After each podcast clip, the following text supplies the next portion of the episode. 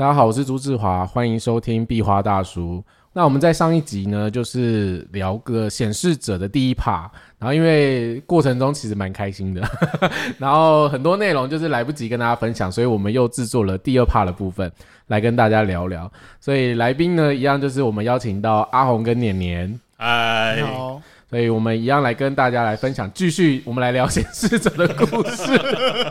我们上次上次结尾是聊到就是诶要运用告知，或是别人不太懂这件事情啊。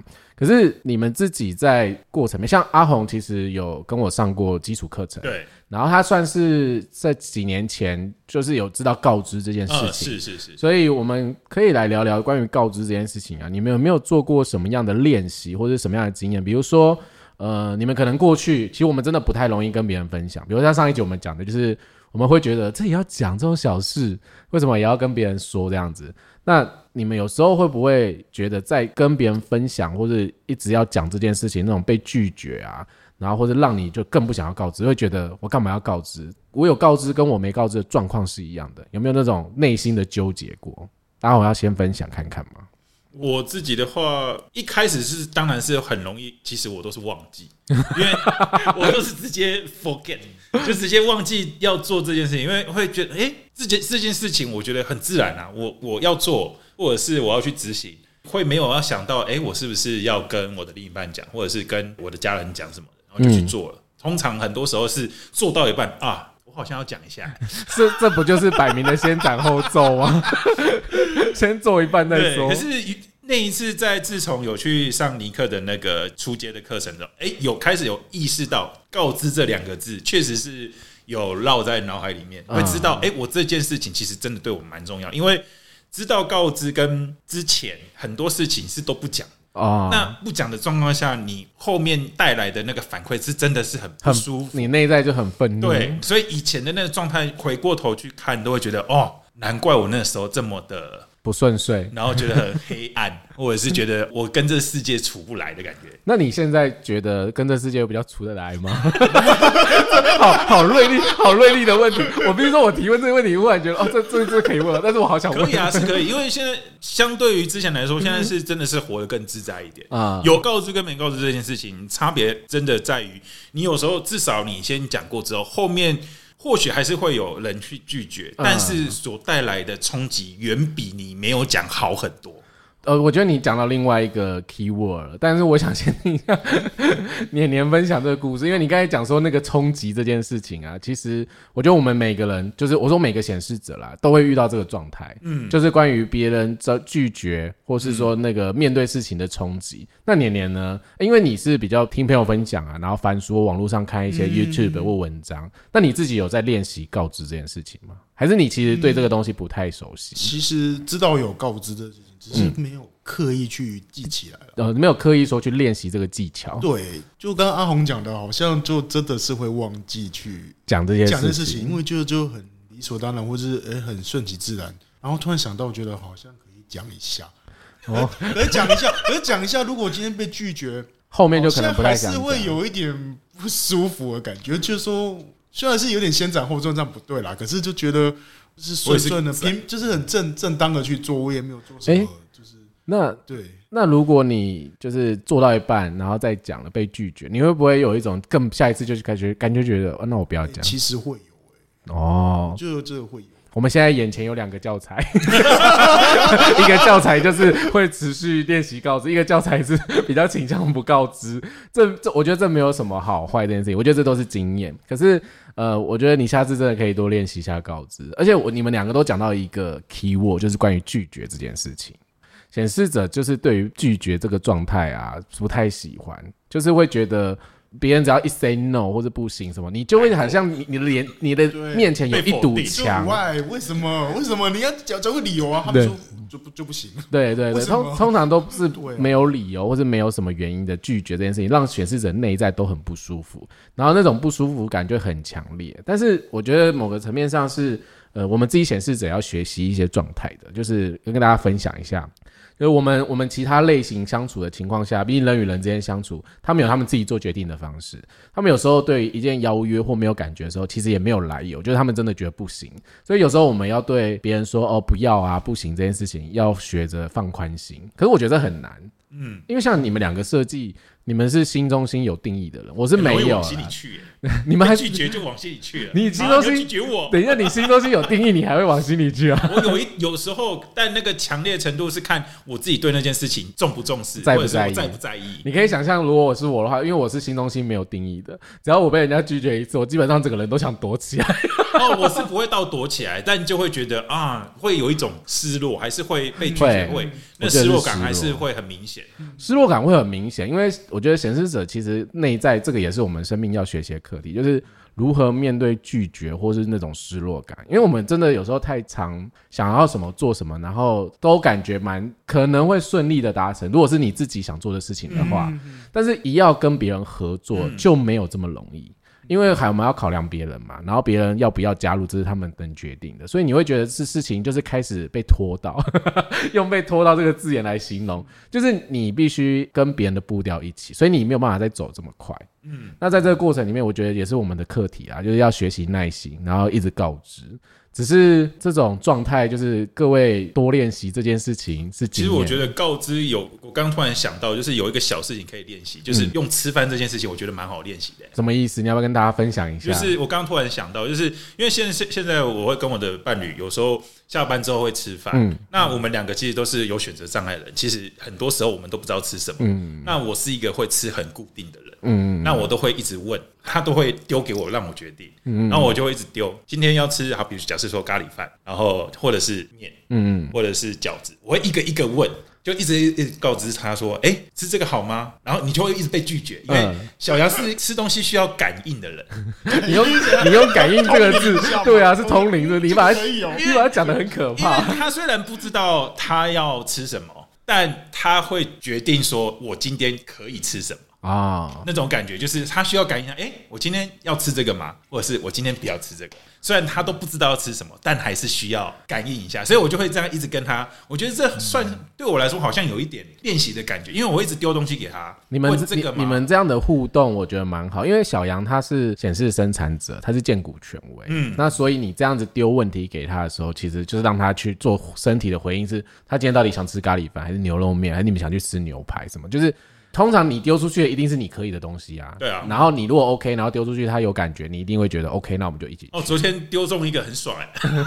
你说丢 丢十个中一个就很爽。因为昨天突然想到说，哎，我要原本他有丢一个，就是说，哎，铁卵烩饭。然后那时候上一次去他没有开，这是想说我下班绕过去看应该会有开，因为他可能礼拜一休息嘛。嗯。那所以这次过去确定有时候他就问说。他会觉得，哎，只有单纯烩饭好像太少，就问说看有没有其他。我就突然想到，哎，那附近有一间肉圆，然后就突然想到说，哎，好像肉圆可以，我就丢了一个说肉圆也可以买。然后说，哦，我今天想吃肉圆呢，我想吃，我要吃那个。然后就突然听，对，突然有一种叮咚叮咚，哎，我今天中了一个，哎，很爽哎，这种感觉很爽哎，莫名其妙的小确幸的感觉，这忽然变得有一种显示者游戏。每天想菜单，对对对对，真的，这这我觉得算是，我不确定这种算不算一种告知的练习啊？我觉得其实这也算是一种，就是不要把告知想象成有一种，有些人都会想象成很知识化，一定会怎么样。可是其实日常生活里面，我们很多时刻就是在做这样的练习。因为我觉得显示者主动丢东西出来，其实某个层面上是一件好事，只是你会被拒绝这件事情是正常的。嗯，对啊，我们有时候就是很常丢不中啊。我真的是被小杨训练，很可怕哎。我觉得蛮好的，因为这个过程里面，大家就可以去掌握这个美感，就是那个诀窍啦。对啊。然后，当然这个告知里面有很多的成分，因为我们这种是生活小练习。对，这只是小东西。对，小东西你去练习，这种是无伤大雅。可是有时候像大的，比如说像我们最常讲的换工作，像年年就上一集分享说他在工作上的一个压力，那你要如何跟你的家人去告知说？我对于这件事情，我对于你的期待，我觉得很沉重或什么的，这个这个都很需要去练习的。而且，嗯，两位的设计就是那个情绪中心没有定义。虽然我们这一集也是没有要聊太多能量中心的部分，只是稍微浅尝带到，就是有时候去表达自己的那种内在真实的感受跟情绪，是很需要在自己的人生上历练一下的。所以我觉得每个显示者去练习告知这件事情啊，有些时候可能刚加入的人或者刚接触的人都会想象成是不是有一个样板，但我觉得没有。真的就是你就去练习，日常生活里面很多时候你就是你愿意说的时候比较有改变。嗯，这倒是因为其实你一开始在听你在上课的时候在分享要练习这件事情，其实我一直对于练习这件事情很模糊，我不懂那个练习到底要怎么刻意练习，还是有没有范本？我是要在什么状况下情境下，我要说什么，或者是在什么情形下，我是要先丢出什么东西来嘛？其实这个对我来说，其实一开始是蛮模糊的，就是比较像经验法则。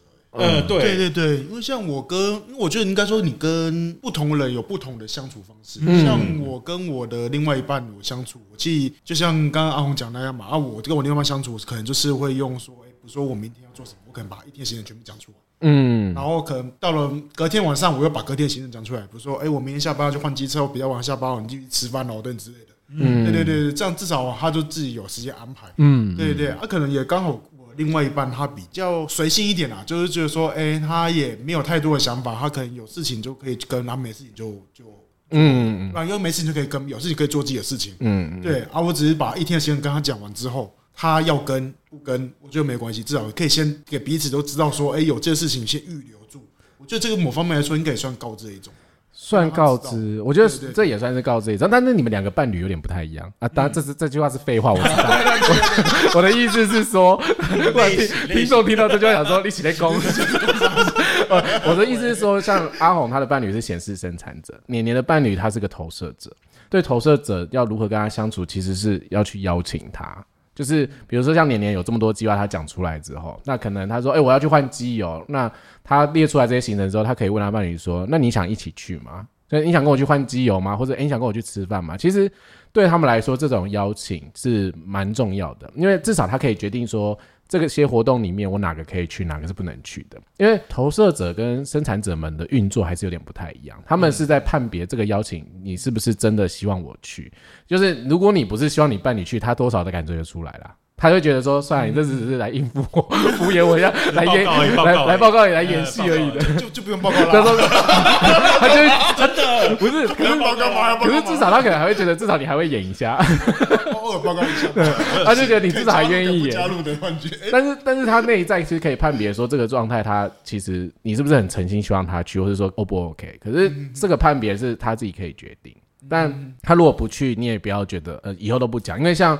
Harris 他也是投射者，然后其实每一次朋友出去吃饭，或者比如说我跟阿红他们出去吃饭，或者我要去哪里玩，我都还是会问他说他要不要去。但通常我知道绝大部分被拒绝的几率很高，因为我们的性质真的不太一样。可是我还是会想要邀请他去，因为如果我问十次有中一次，那至少我们有一个共同的行程。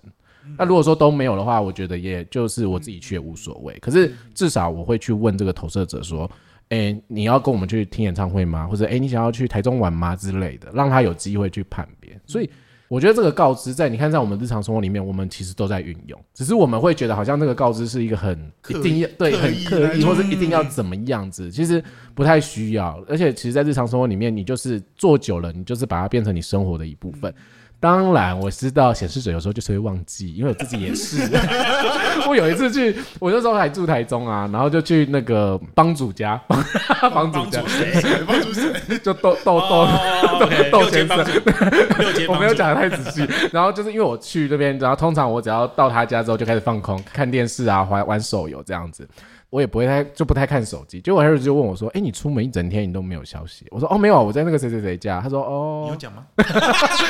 他说他的意思就是说我都没消没息，有够吗？然后我就说：“哦，好哦。”然后我之后就有时候会记得，就会想说：“哦，我到了。”然后有时候就会说：“哦，我我们等下要干嘛？”哦，我现在也会做这个，就是稍微要有互动性。出去了，对对对对，到了，对，我们出门了什么的。可是有时候你真的在一个活动里面太投入的时候，你真的就三四个小时，你就 forget 这件事情的时候，直接消失哎，真的不是故意的，但是对对对面的人就会告诉你说：“哎，你现在是整个人间蒸发，你是被萨诺斯弹指吗？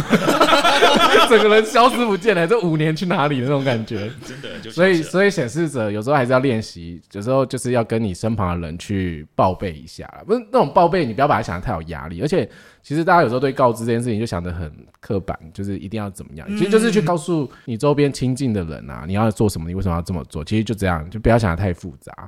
对啊，所以我觉得三个人的经验总合起来，我觉得很有趣。我们都有自己的练习经验跟碰撞的经验。真的真的中一个很很开心哎，莫名对很开心哎。可是你知道被拒绝这件事情真的很痛苦、是啊，但因为是吃饭的事情，你就觉得还好就算了，我就挑下一个嘛。你讲到吃饭这件事情，那你们在生命里面，还是这个留到之后下一趴再讲好了。我还想到这一个问题，就是关于追求别人这件事情。好了，这话题我们 hold 一下好了。我觉得你刚才眼睛有给我为之一亮这件事情，想说发生了什么事情啊？反正就是关于显示者告知，可是显示者这个告知的策略啊，就是比较否我们成年后，就是比如说我们高中成年是多久之后？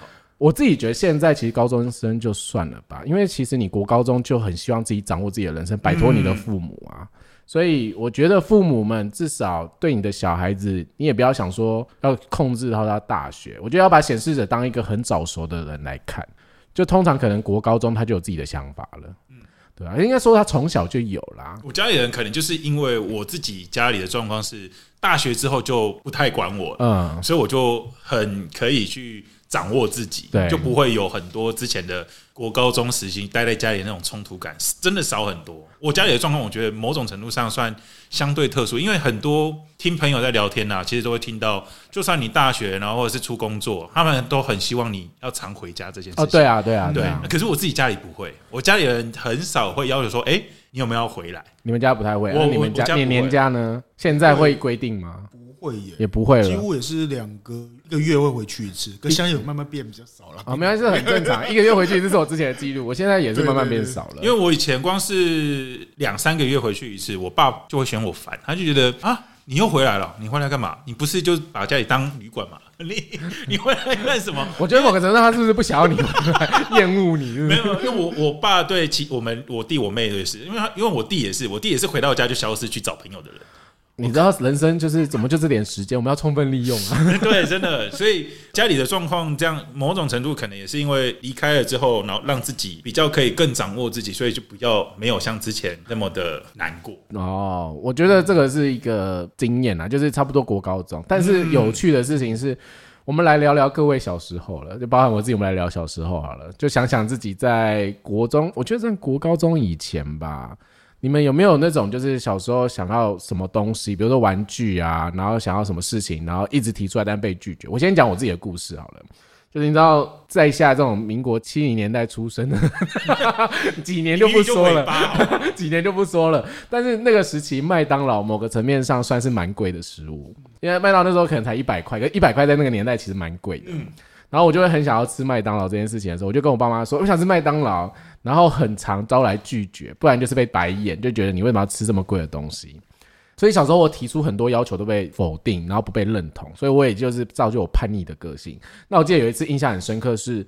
我跟我爸回他老乡，就是回他老家去吃喜酒。然后我那时候有一个阿妈是开那种干妈店，现在还有人知道干妈店是什么吗？我想说，现在知道吧？就是现在我觉得有可能干妈店没听过呢。差不多吧。反正就是各位，如果听众朋友是很年轻人，就想象成就是便利商店了，那个年代的便利商店。对对，会休息的便利商店对对，就是这对我们来说，其实里面已经很有趣了。对对对对，然后我就是在吃喜酒前，我去那个干妈店找我阿妈之后，我就很想要吃饼干，我真的超想吃饼干的。然后为了这件事情，我就开始丢，就丢到我爸气到喜酒也不吃，直接把我抓回家毒打一顿。就为了不让我吃饼干。可是我当下不知道，我真的很想吃饼干。我真的是觉得我都来这么远，因为我们我们老家在你知道，就是靠近那种金山万里那边的，所以就很想要吃这种东西的时候，我记忆象中很深刻，就是。那一次之后，我就觉得好像我的生命中就什么事提出来都会被拒绝。为什么要提这个故事？就是显示者的有一个策略，就是关于请求允许这件事情。然后特别是在小时候，这个东西是对幼年的显示者很重要。你没有提出过什么请求允许？但是好的经验也好，或是不好的经验也好，因可以分享为我发现我小时候不好的经验都自动从我的记忆消除。因为你刚刚讲说丢这件事情，我有印象，我小时候有丢过，但想记什么事情我我已经记不起来，因为我好像是那种。人生不好的对，事情要然后是抽掉。对那个那个记忆会自动，而且我发现我在国中之前，小时候国小的记忆其实很稀薄哎、我国小的记忆几乎会有印象的事情没有几个，不管好的坏的。那怎么那么特别啊？，对，然后唯一有一个还这这没有关系的事情啊，就是我我唯一印印印象一直很深刻会拿来说嘴，就是以前小时候。呃国小的时候有班上有女同学，嗯，然后那时候我忘记什么事情，然后就那边玩还是怎样，他就突然有点挑衅意味，把嘴巴嘟起来说，我忘记什么事起头，他说你打你你有种你就打，嗯。然后我当下二话不说一巴掌就下去，然后下去了当下 他就愣住，然后就开始大哭，然后就被其他人围攻说你干嘛这样之类的，我就我只有记得这种事，可是以前什么丢啊或者是什么类型的事情，我真的不知道哎、家里。我刚才听完，突然担忧说，我们会不会听完强集，然后听到没有讲说，啊，天啊，这个人真的有暴力，没有，那只有那个时候，那只有那时候，因为我就是没有办法被被被激的人。对有一我可以理解你真的不太能被激耶。对啊，就我认识你这么久，因为因为被激，我会觉得你在挑战我，我会觉得你你觉得我做不到，那我就做给你看。我觉得这个情况是会发生的，在你身上。是啊，所以小时候以前丢的那个状况，真的相对有印象有丢，然后也是有被，就像你一样，可能被毒打，嗯但那个记忆已经可能都我觉得不好，啊，已经消失了，他已经我已经想不起来是什么事。你不想要面对这段痛苦真的不想没有，那算了。那年年呢？年年小时候呢？好像负面的记忆都消失了。啊，所以你们都一样，负面的记忆都消失了。我我自从真的有记忆，真的是大学之后。你们这样讲很可怕，人家会讲说你们是不是外星人，就是什么高中、大学才被植入什么之类的。对啊，我国小记忆很少有，我真的也没有太多的负面记忆，也不知道是不是因为我妈的教育方式比较顺从我。哦，对，我觉得可能她也会讲道理给我听。哦，我觉得会讲道理，我会对，那个很重因为我那。时候比较没有叛逆，真的我高中真的都嗯，对，然后这个大大学，因为可能接触外面的冲击比较多，所以就开始他们会觉得我有点叛逆或反骨。哦，对，我在想说，因为可能跟家人的教育方式有关系。我觉得有，其实有时候说我们在学这个神秘学啊，就是神秘学的工具，就知识脉络是有一套，但是我自己觉得，在每个人的生长环境，还有你的家庭教育，还有就是学校教育，还是会影响跟造就你这个人有些不一样的情况啊。如果你是在一个出生很有爱的环境，那是很不一样的。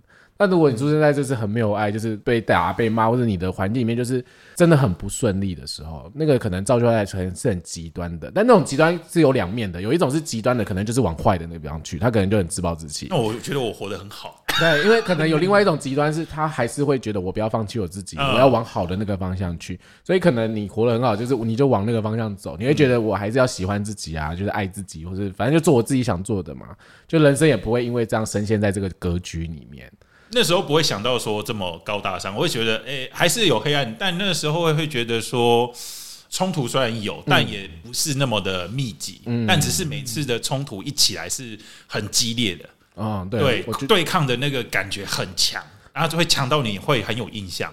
但可能就像小时候也是想像年年一样，会稍微比较顺从。其实小时候真的都是国小的时期，那真的是很顺从。哦，对啊，自上了国中之后，离家有一点距离去上学之后，然后接触的人又不一样，面向更多的时候，那感觉对抗的新的情会很明显。我觉得是不是我不知道是不是显示者会有这样的特质，因为我觉得我们三个也不能代表全部的显示者。嗯，可是我觉得是不是在我们那种家庭教育里面，我们其实一开始的环境就是这么小，可是当我们发现我们人生开始有别的可能，可以扩张那个环境的时候，而且我们就脱离了那个主要控制或命令我们的环境。但其实这并不是说我们的爸妈不好或者不爱我们。只是在那个环境里面，我们真的没有办法做自己，嗯，我们只能去逃离那样的环境，然后去展现自己的本质。可是很多时候，其实显示者在小时候的教育里面跟经验里面就是坏掉了。所谓的坏掉，就是他真的没有办法活出他自己的样子，他可能就变得很顺从，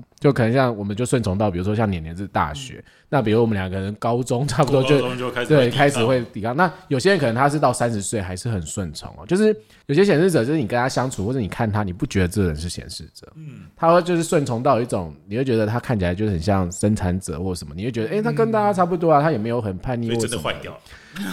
他就是可能 修回来，修回来，修对修复回来。对，可是他就不太敢去表达他自己或是做自己，而且我觉得在小时候的经验里面，请求允许的这件事情的时候，大多数，我觉得我们这一辈的人啊，我们你这样讲好怪啊，哎，反正 anyway，就是我们这一辈的人都是被拒绝居多。我觉得是拒绝居多，因为我觉得是现在的环境，然后提倡了很多身心灵的书，然后还有心理的书，还有就是其实很多心理智商师也开始会讲到家庭教育的问题啊，然后教养的问题啊。那在人设图系统里面也有，我们其实才会知道说，哦，原来这个小孩我们可以怎么样对待他或相处。只是通常如果一个爸妈生到显示者的小孩，会非常的头痛，因为你真的从来没有面对过这样的人，你可能不知道怎么处理他。嗯所以爸妈们都会觉得这小孩很头痛的时候，就会用一种命令、吆喝或是那种权威的方式来制裁他的小孩。那通常长大就产生反效果啊。天哪！突然你这样讲，我就觉得我以前让我爸妈很头痛，真的很头痛哎。我觉得我们都让我们爸妈很头痛，因为我觉得这是一个，就是回到第一集那个时候我们 Part One 讲的，就是一个那个能量场的特质啊。他们可能有时候跟我们讲什么，然后其实我们的我们的一不开心，其实那个能量场都可以感受到我们现在在不爽。嗯，就是一点点不爽，他们就觉得哇，你现在超大不爽。对，可是其实你只有一点点，但是你真的超级不爽的时候，有时候他们可能也就是也没有在意这件事情，所以那个状态很明显，变化的那个状态很明显。那个那个状态很明，而且有时候像我们家庭里面，你有别的小孩，就是你有其他兄弟手足，你爸妈们可能就会把你拿去跟其他兄弟手足比较啊。那他们可能是生产者或是投射者，他们就觉得，哎，你为什么不能跟他们一样？然后就心想说，就是没办法一样啊，不然不然怎么办？所以我觉得爸妈们的心态也是要调整啊。所以我自己觉得人生图还是有点用处的，嗯，是很有用处啦。只是我讲有点是一种，也不敢说太满。我个人是蛮喜欢的啦。对，所以在这一点，在请求允许上，我觉得我们自己的生命经验通常都不是一个太好的、很顺利，说我们请求什么东西都会 OK。因为我觉得都是不 OK 的，所以我才会选择忘遗忘那些。我觉得是一个东方哎，我也不确定。我记得我有丢，但是想不起来到底是丢什么。对，我我也是有印象有丢。你刚刚讲的那个丢，我真的会挑起来以前的那个。我觉得是因为我真的是记得太多痛苦的东西了。我喝喜酒赶回去啊，被打。我还有别的啊，我以前很想要去西门町，就是我国中同学他们就可以自己去西门町了。嗯，然后我就会很想去。他每次问说：“哎，我们要不要坐公车去西门町？”蛮远的。就是蛮远，可是我那时候就想去，但是就不能去。然后我妈会觉得，就是一个国中生去西门町不好啊。然后没有捷运那时候。对啊，然后你可能就是需要家人陪同，就你可能要姐姐陪同的时候。可是我觉得那时候，你那时候就会很想要长大，你想说，我我的同学都可以自己去了，为什么我不能自己去？对啊，为什么我不行？对，为什么我不行？就会有一种很想要也跟着这种，你知道，也想要长大，想要跟他们一样，在外面冲击。对对对对的洗就是洗脑嘛，就看一下外面的感觉，就会觉得哇，我人生有不一样。那时候你知道，对世界是充满期待跟喜悦的。但长大之后，哼哼，还是还是有点负面啦，你知道？我也不是一个很正面的人。我有一种就是，哎，其实有时候学生性也不是 always 要正面，我们要平衡一下，就是正负都有，可是还是要往正面的事情看待。对，所以我觉得这些很丢的的故事，其实我在学这个系统之后，我回想起来，真的蛮多经验的。所以如果反正大家身旁如果听完这集，就是你对于你的亲戚小孩有这种状态的时候，你可以好好的善待他啦。但另外一个就在聊的是关于孤独这件事情啊，就是我们在第一趴的时候，就是也聊了很多，就是分享了一些。可是我觉得这个孤独感这件事情，我们其实在第一趴的时候有聊说会不会跟格言格格不入啊，然后很难融入群体这件事情。可是你们自己在这个状态里面，比如说你自己的私领域，你们意识感很重吗？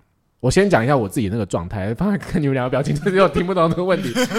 我觉得所谓的私领域是我自己对于我的居家环境或是我的空间，我有一个很强烈的意识形态，是我不太喜欢别人随意的进来。就是如果我没有邀请你，我没有请你来的话，然后你自己突然闯进来的话，我会有点情绪在。然后这种就是私领域的状态跟私领域的时间这件事情，我自己。那个拿捏的情况下，有时候就会觉得很冲突。那种冲突感就是，有时候可能也很需要，比如说朋友可能大家聚在一起，嗯，然后可是内在有时候觉得哇太多人了，我好想把他们轰出去哦。然后有一种孤独的拉扯，是我觉得一群人陪伴我可以让这个孤独感小一点。可是这些人太烦躁的时候，我想叫这些滚离开，好矛盾哦，是一个矛盾感。可是其实内心是很孤独的，因为你会觉得没有人理解你自己，就跟第一 part 其实讲的有点像，但是有点不太一样的是。这个孤独感，除了在我们日常生活，我们第一 part 比较 focus 在友情这件事情上面，但是在关系里面，你们觉得自己有时候还有这种孤独感吗？我自己的话，孤独感，我我比较不是，可能不太像是空间，是事件或事情，因为我其实有时候会很想要自己单独做自己想做的事情，嗯，不管是看漫画。然后或者是看影片，然后或者是像最近又开始回来拼拼图，嗯，那些事情是我自己一个人做，可是，在做这件事情的当下，我是不希望被打断或被干扰的，嗯，对，所以当有人呃或影响我，或者是怎样，我会很抗拒，或觉得为什么要阻止我？为什么我想继续做不行吗？你说如果这时候就把你拖出对，去，我就说那个时候就很沉浸在自己一个人状态，但在很多时候，其实我也是想要，哎、想要去跟其他朋友出去啊、或者说跟伴侣对，或者是陪在另一半身边啊，看是要做什么事情或出去。但这件事情其实也是会有时候很想要自己一个人做自己想做的，但有时候又想要有人伴在旁边，可以不管是聊天或者是单纯的看电视都好，就是想要有一个人气的。人气，然后平常旁边平常旁边是阴的，是不是？七月还没到哦，天哪！我昨天来看恐怖故事，不要这样好不好？就是一个有人，你会感受到有旁边是有声温暖啊，对对对对对，温暖温暖。我刚刚差点讲 有有气有温度，哦，要开车了吗？每一集都要开一下车。对，就是我我很多时候也是两边都会蛮想要，但那个时间的切换都会来的很突然。所以我觉得这一题应该是比较考验另一半吧。应该说，你刚才讲说你在拼拼图或者做其他事情的时候，就是那种内在的平静感是你很 enjoy 的。可是有时候平静到某个时刻，你又觉得自己可能很啊 lonely，、对，然后又需要另外一半。可是另外一半有时候可能就没办法理解，就是说前阵子明明常出去玩，可为什么真的对，好像不需要我一样？真的，对啊，是在这样的故事，是啊所以年年也差不多有这样的经验，差不多都这样了。哇，应该叫你另外一半来访问一下。好，没有啦，没有没有，不要不要逼迫他，我们没有要在节目上家庭革命啊。所以你们家你自己的状态其实也差不多是这样。差不多哎、我觉得有时候就是因为我自己本人就喜欢社交那种嗯场合，然后从社交里面就可以得到一些能量。嗯冲，对，可是久了会变成一种疲乏，然后就可能就切换到另外一种需要私人领域的情况，然后你就觉得说好累哦，这暂时还可能有几个，应该有几天会觉得不想不出门想不，想出门，想要自己做自己的事情，要突然有人打扰你，你就觉得很生气。哦怎么要忙我自己事情，玩什么手游，他突然就被拉出去，我就觉得很没有礼貌。你要干嘛？体力花完吗？像我昨天那个就可能有专注在玩手游这件事情，然后我另外一半友就问我说你在干嘛，跟我稍微撒娇，嗯然后我就说、欸先不要吵我，然后他可能去撒娇，我就说安静一下啦，等一下我快死掉了，就 有点很生气，可是我知道他不是故意的，对就是撒娇的时间点错了。对，真的错可。是有时候就是刚好立场对调，就是他在专注他的事情的时候，我可能也会稍微的去撒娇，闹他，可是就是他就也不会，反而就不会那么生气，反而是我我比较会生气，就是我整情绪会来得快也去得也快。哦这这这倒是真的我我也是我也是这样的状态。可以来去很快。呃，我想一下，我来去很快，没有，我会气很久。我自己，我是情绪我通常睡。一天，我可能睡一天之后，可能就可以 let go 了。哦，我是尽量可以啦。我我现在在学习这件事情，但有些时候就是太气了，时候气个两天三天，然后可能情绪下来之后，我还要找一个时间来跟对方好好沟通一下，这这件事情有没有一个很 peace 的处理方式我是？要看事情的大小事件啊。如果小事情就觉得对对对这这这没什么好就过去了，就过去了。嗯对，就是对对对 timing 有时候两个人凑不在一起啊。对，可能是就是过了那个情境之后，就说：“哎，不好意思，刚刚太生气了。对，但是但你们刚才都讲到一个重点，就是被别人拖出去这件事情啊。那我忽然想到，你们自己觉得你们在日常生活里面，你们很常被别人找出门吗？小杨会主动找我出门，其实除除了伴侣侣之外，我们其实先很少欸。伴侣，好像没有哎，没有没朋友，是不是是不是其实我是很很少被想到的那一个。我跟你真的说想到真的想到我的人，都是真的认识我很久，很或很熟我的。但通常我不会是最先被想到的那一个。忽然现在开始变成前车抱怨大会。我就看 Facebook 一大一刀人出去，哦都出去想为什么没有哦好棒哦？为什么好啊，算了，你们都大雨玩，。他们都玩的好开心哦对一。定会为什么我没有出现在那照片里面呢？我们就是边缘人。我觉得是、欸，因为我自己的经验，就我自己观察我自己，我要不是你主揪，我还有这我个机会吗。我跟你讲，我很常就是因为没朋友，所以我自己当主办人啊，因为我知道我自己不会被找啊。绝大部分其实很少人会想到我，我自己觉得。我也是啊。然后比如说在赖上面聊天互动，虽然说有时候给别人的感觉，就从你们感觉我朋友很多的样子，但其实没有。我说的说没有是说，就是真的会跟我聊天，或是会找我出去的人不多。可是绝大部分，如果我发现我出门打卡或什么，都是我自己找朋友来办的，就是我会问他们说，像我就会问他们要不要去烤肉或干嘛，就朋友办一团，然后通常就发现，哎、但是其他人通常不会找我，内心会有点平衡，就是哎。诶平常我都想到大家，然后大家都没想到我。然后如果 如果那时候如果有人敢跟我说，就说：“哎、你都没有揪我。”哎，然后我心我真我真的内心啊 我跟你讲一定爆。堵到爆，我内心真的堵拦到爆，就想说：“哎、讲的好像你平常有约我一样。”然后，但是我这个人又是表面上就是又要以和为贵，就会说：“哦，好，下次会蛋完蛋了，记记仇了，记仇，就记在心里了。直接小本本拿出来开始写。也没那么夸张啊。可是我后来也习惯了，就是这件事情，就是别人不约我，然后如果别人约我，但是我这次没有赴约的话，我会觉得很担心。我不知道你们有没有这样哦焦虑会会变成好像每个行程或是每个别人开头什么，你都要答应，因为你很怕下一次没被约到。很怕怕死啊！拜托找我。我觉得某个程度上，那也是一种被制约的方式。而我后来调整就是，如果我这次没有跟到，我会跟对方说，下一次可以再问我看看，或者说再约我。然后这次真的比较忙，可是如果真的对方忘了或都没有约，我也觉得就算哎，了。为什么会这样？这个是能量场，就是我们那个类型，对这个封闭这个反抗性的能量场。然后我说前面上 A D 一趴讲到，我们比较多都是生产者的类型，他们真的很容易彼此互相交流，因为他们能量比较近。可是我们有时候就是可能别人太亲近，或是不好亲近，不是太亲近，不好亲近，或者说不知道问什么，人家会觉得说，不然你去问他，还要差遣差遣去问他。